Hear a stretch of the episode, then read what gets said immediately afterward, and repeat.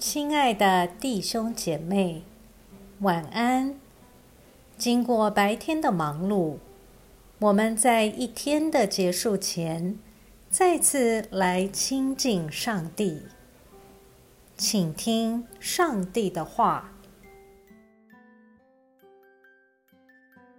马可福音九章九节到十三节。下山的时候，耶稣嘱咐他们说：“人子还没有从死人中复活，你们不要把所看到的告诉人。”门徒将这话存记在心，彼此议论：“从死人中复活是什么意思？”他们就问耶稣：“文士为什么说以利亚必须先来？”耶稣说：“以利亚的确先来复兴万事。”经上不是指着人子说他要受许多的苦和被人轻慢吗？我告诉你们，以利亚已经来了，他们任意待他，正如经上指着他说的。我们一起来默想，今天的经文是耶稣与门徒经历了登山变相之后的对话。耶稣要求门徒们先不要向人谈论这个经历，除了这是一个弥赛亚的奥秘外，重要的是这奥秘一经谈论，就必然会被加以诠释。若是没有经历基督的受死与复活，我们无法深入了解这个奥秘的意义。福音书提醒，在历史的长河。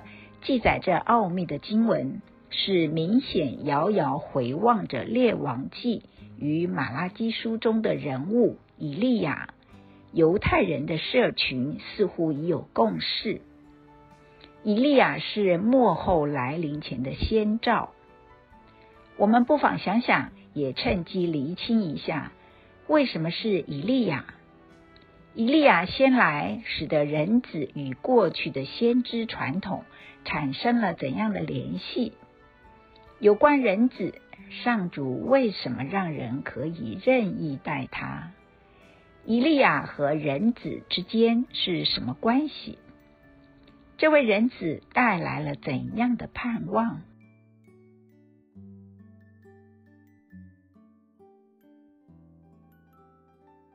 请默祷并专注默想以下经文。留意经文中有哪一个词、哪一句话特别感触你的心灵，请就此领悟，以祈祷回应，并建议将心得记下。马可福音九章十三节，我告诉你们，以利亚已经来了，他们任意待他。正如经上指的他说的，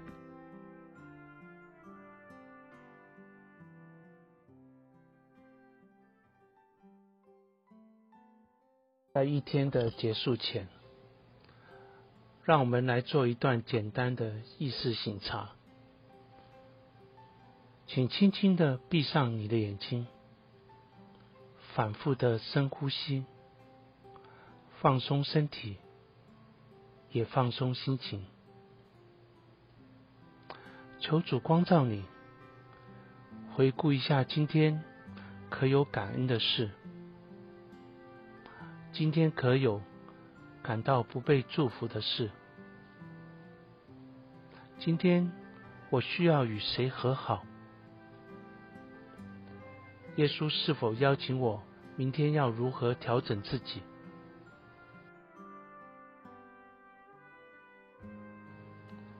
我们要感谢此刻耶稣对我们的爱和陪伴，所以我们用主你教导我们的祈祷说：“我们在天上的父，愿人都尊你的名为圣，愿你的国降临，愿你的旨意行在地上，如同行在天上。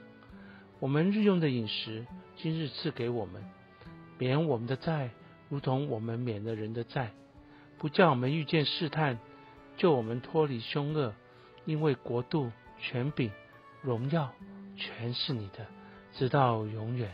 阿门。